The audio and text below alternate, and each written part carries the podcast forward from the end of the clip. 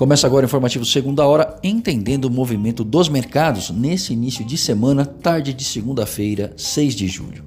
Dow Jones em alta nos Estados Unidos, 1,25%.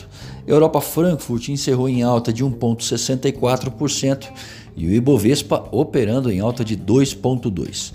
Dólar em baixa externa de 0,35% e leve alta por aqui de 0,05%.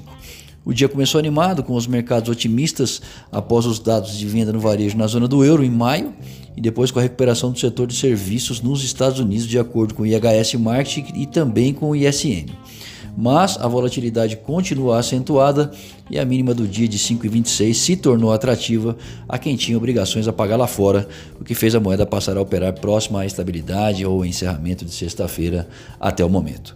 Eu sou Alessandro Faganello, desejo uma ótima tarde a todos e espero vocês para abrir o mercado através do boletim Primeiro Minuto amanhã cedo.